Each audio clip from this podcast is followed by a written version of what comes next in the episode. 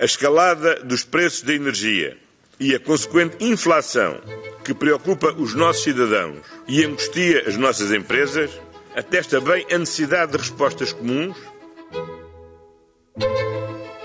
Viva! Está com o Expresso da Manhã. Eu sou o Paulo Baldaia.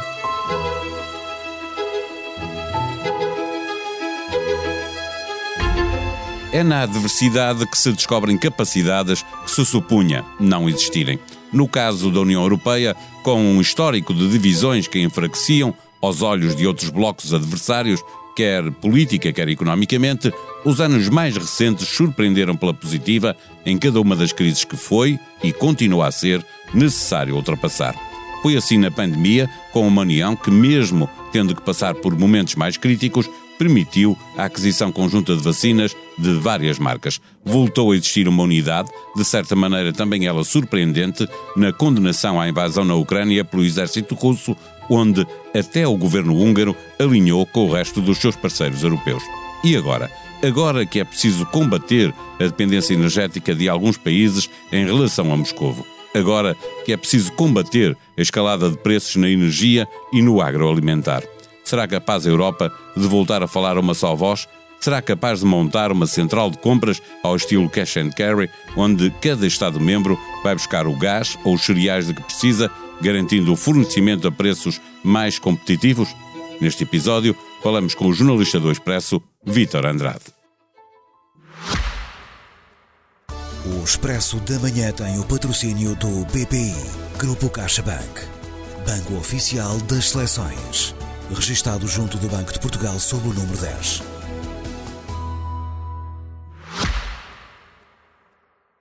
Eh, viva Vítor, o Primeiro-Ministro defende a aquisição conjunta pela União Europeia de energia, mas também de produtos alimentares.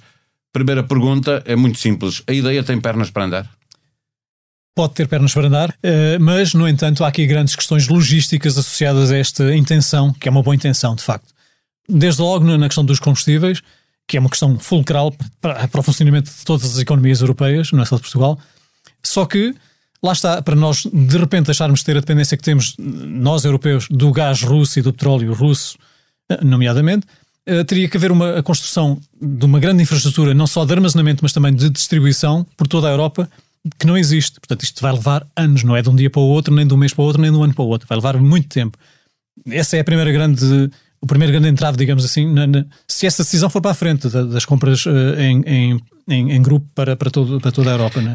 Para já existe pelo menos uma divisão na, na energia sobre, ou seja, há um consenso para o gás, tanto gás natural como gás liquefeito, mas não há para o petróleo. Por exemplo, podemos lembrar que a Alemanha recentemente fez um contrato, um grande contrato eh, com o Qatar para fornecimento de petróleo, que dificulta que haja exatamente, um consenso aqui, não é? Na verdade, o que tu estás a dizer é que os países mais ricos contêm um poder negocial superior ao dos países mais pobres, eh, ou menos ricos, se quiseres. E isso a Alemanha já o demonstrou e, e agiu sozinha, ou seja, não teve à espera de uma decisão conjunta europeia. Mas se é disso que estamos a falar, então é assim que se tem que pensar, é em termos europeus. Tal como se fez para as vacinas, para a compra de vacinas, que funcionou bem. Ou seja, eh, o poder negocial da Comissão Europeia foi bastante maior do que seria o de cada um país por si só, não é? E, e, a distribuição também foi equitativa, ou seja, toda a gente recebeu vacinas de acordo com aquilo que estava previsto. E, portanto, essa seria a lógica também aplicável aos combustíveis. É, isso leva-me a uma outra pergunta, porque se a preocupação, tanto na energia como no agroalimentar, é combater eh, a escalada de preços, como nas vacinas que estavas a referir, foi combater uma, uma doença, o que se discute é uma resposta para o momento ou, ou é uma coisa para perdurar no tempo e que possa ter significado na construção europeia? Tocaste aí num ponto que é muito importante, que é pensar a prazo, de facto. Ou seja, neste momento a Europa está a repensar rapidamente muitas das coisas que devia ter pensado há muito tempo atrás e começado a agir. Desde logo, em termos de autossuficiência alimentar, uh, há muitos anos, há décadas, se calhar, que a, a, Europa não se preocupava com essa questão, com a questão da eventualmente, uh, eventual escassez de alimentos. Desde que há PAC, Política Agrícola Comum, que esse problema não se colocava, desde 1962, sensivelmente, que esse problema não se colocava. Ou seja, a, a Política Agrícola Comum foi construída eh, precisamente para isso, para, para, assegurar que a Europa tivesse alimentos em abundância, de qualidade e a preços acessíveis, que é muito importante também. E lá está, isto volta àquela questão que tu colocavas dos preços. Se as compras forem feitas em bloco, por toda a Europa, há um poder negocial superior para que se consigam preços mais acessíveis, precisamente. Coisa que não acontece se for cada país a puxar para o seu lado. Mesmo facto, os mais ricos acabaram por pagar dúvida, mais caro, não é? Dúvida. Porque e depois há a tal questão da logística que nem, todos, que nem todos também têm disponível. Por exemplo, na Alemanha, para, para, se montar uma rede de distribuição de gás uh, de acordo com as necessidades do país, tem que se investir muito também e durante muito tempo. E isto replica-se em todos os países, ou seja, há aqui muita coisa ainda para ter que acontecer. Mas olhando para, para a parte do, do da, da uh, agroalimentar, para os cereais e para uh, fertilizantes, há muito que pode ser feito na política agrícola comum. Os ministros estiveram reunidos recentemente. O que é que eles decidiram fazer que ainda não é essa compra por atacado, numa Exatamente. espécie de cash and carry. É? Mas também se falou disso, apesar de não haver nada de, de, certo sobre essa matéria, precisamente. Mas o que está a acontecer é o seguinte: é que na segunda-feira houve um Conselho de Ministros Europeu da Agricultura, precisamente, porque se chegou à conclusão que a, a política agrícola comum, que tinha sido aprovada em novembro do ano passado, a nova política agrícola comum, que ela é aprovada de X em X anos, uh, chegou-se à conclusão que não estava totalmente adaptada à nossa realidade dos dias de hoje e tinha que haver ali qualquer solução para já no imediato para resolver alguns problemas de escassez, de acesso aos bens de primeira necessidade e para futuro uh, também uh, adotar uma estratégia que permita à Europa não passar por este, tipo, por este tipo de apertos como estamos a passar agora. Mais flexibilidade sobre Mais flexibilidade, exatamente, é essa a palavra-chave. Flexibilidade e lá está o tal poder de negociação em conjunto de toda a Europa e depois é assim, a própria PAC, como eu te disse, tem que se adaptar aos tempos de hoje e se a PAC até agora tem vindo a evoluir eh, sistematicamente no sentido de uh, maior uh, proximidade com, questões ambientais, mais preocupação com o uso de menos fertilizantes, uh, deixar as terras em pousio, 10% das terras em pousio durante X anos. Tem vindo a ir por aí, a evoluir seja, por aí. Vais-me dizer que o ambiente vai acabar sacrificado nesta altura? É assim. Momentaneamente. temporariamente menos. é isso que vai ter que acontecer. Aliás, a própria, o próprio Conselho Europeu da Agricultura já admitiu isso e já sugeriu isso à Comissão e, e, já, essa questão está precisamente em cima da mesa, ou seja, os tais 10% de terras que estão em pousio, que só para termos uma noção, a nível europeu é à volta de um milhão e meio de hectares que estão em pousio, vão poder ser utilizados tanto para pastoreio como para eventuais produções de, de proteína vegetal. Isto porquê? Porque de facto estamos neste momento, neste ponto em que os, alguns dos grandes fornecedores de cereais mundiais, que é o caso da Ucrânia e da Rússia, que respondem por 30% dos, dos cereais uh, produzidos no mundo inteiro, de um momento para o outro, vão deixar de fazer esse, esse suprimento dessas necessidades. Então a Europa está a olhar rapidamente para aquilo que tem ali disponível, que é o quê? É aquela terra que estava imposida, os tais 10%. Isso significa que, que, a União Europeia vai procurar também, nesta fase, aumentar a sua capacidade de autossuficiência nos diferentes produtos, é isso? Exatamente. Tem que passar exatamente por aí. Eh, quer dizer, não há volta a dar. Eh, das duas, ou se faz isso, ou não chega tanta comida à mesa do, dos consumidores. Uh, percebes? É isso que. É, é, não há volta a dar. É mesmo assim. Portanto, ou a Europa olha rapidamente para aquilo que é essencial, que é pôr comida no prato, ou então vai ter que pagar muito mais porque vai ter que ir buscar os produtos muito mais longe. E se os houver, é isso que estávamos a discutir há pouco, se os houver disponíveis, porque, por exemplo, no caso da Ucrânia, imagina, a Ucrânia é um dos maiores produtores de cereais do mundo, tal como a Rússia.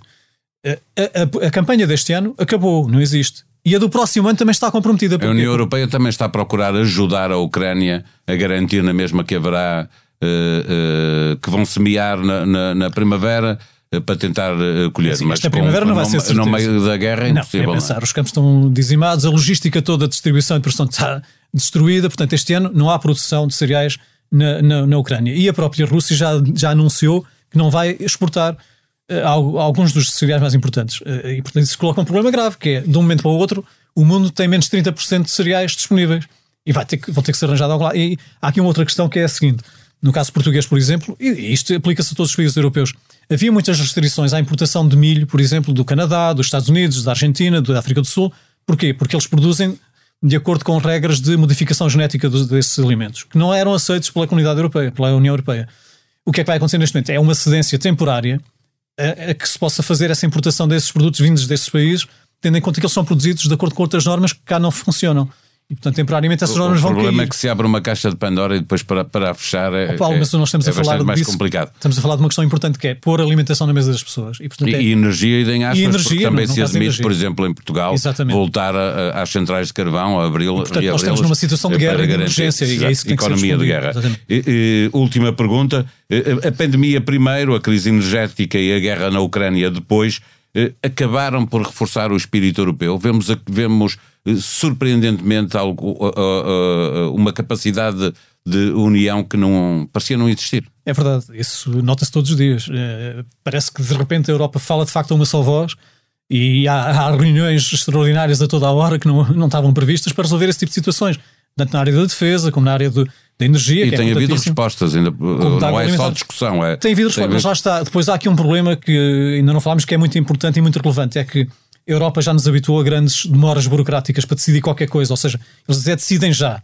Mas daqui até que, por exemplo, até a comida chega ao prato das pessoas, vai demorar meses ou se calhar só para a próxima campanha que vamos ter sentir algum impacto mais positivo já sobre a Na energia, isso é evidente. Energia, então, é? é? um prazo ainda mais longo. Ainda exatamente. vai eh, é. demorar muito tempo. Exatamente. Ainda assim vimos, por exemplo, que quer também na guerra uma condenação unânime de eh, pensou-se que, que a Hungria, por exemplo, pudesse eh, ser algo ambígua na condenação à Rússia e não foi. Uhum. Portanto, de, de certa maneira o espírito europeu sai reforçado aqui. E há aqui um pormenor que já não tem a ver com o tal espírito europeu, mas tem a ver com o seguinte, que é assim, já reparaste que nas sanções à Rússia não há nada sobre gás nem petróleo, nem sobre bens alimentares. Não, não se falou disso. Está toda a gente receosa de que isso possa causar gravíssimos problemas mesmo. O problema é que a Rússia ainda pode ela, eh, ela determinar... Pode boicotar, exatamente. Eh, exatamente. Tal como já ameaçou com os bens alimentares. Ainda não o fez com o gás nem com o petróleo, mas sabe-se lá se isso não irá acontecer. E depois há uma outra coisa que eu me esqueci de referir que é muito importante a China, que está ali mais ou menos sossegadinha lá atrás a observar para tudo o que está aqui a passar, a assistir exatamente na primeira fila. Uh, no caso dos cereais, por exemplo, ela está numa posição de assambarcamento neste momento, ou seja, está a tentar chamar a si tudo o que há disponível no mercado, incluindo o que, vai, o que é produzido na Rússia, para ela própria depois ficar ali autossatisfeita e autossuficiente nessa matéria e os outros que tratem da sua vidinha. É, este, é, isto é que é grave, sabes? Isto é que é grave. E mais, até a nível europeu já aconteceu uh, há pouco tempo, há duas semanas, um navio que estava para sair da Bulgária, carregado de, de trigo forrageiro para Portugal, para alimentar animais, a Bulgária não deixou sair. Porque lá está, em momentos de guerra, de crise, de, de, de susto, não é? Os países começaram a olhar para o seu umbigo e a dizer: não, não, primeiro vamos tratar da nossa barriguinha, depois é que vemos a dos outros. Mas isso deu, problemas e de facto, dois dias depois o barco saiu e o navio saiu e veio para Lisboa. Está a caminho de Lisboa, aliás.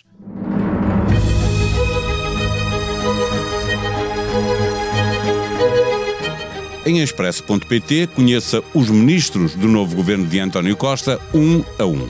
Foram divulgados pela SIC e isso irritou o Presidente da República, que anulou a audiência que tinha previsto com o Primeiro-Ministro para lhe entregar o elenco governativo. António Costa achou que era natural que Marcelo Rebelo de Sousa estivesse irritado. Recorda a história.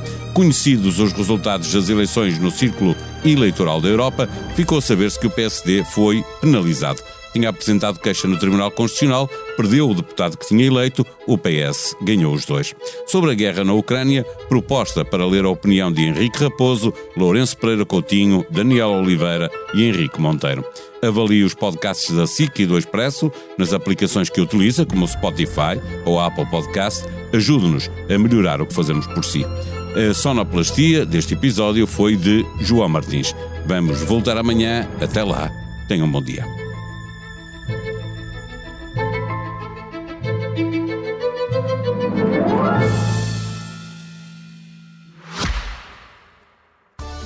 Expresso da Manhã tem o patrocínio do BPI, Grupo CaixaBank, Banco Oficial das Seleções, registado junto do Banco de Portugal sob o número 10.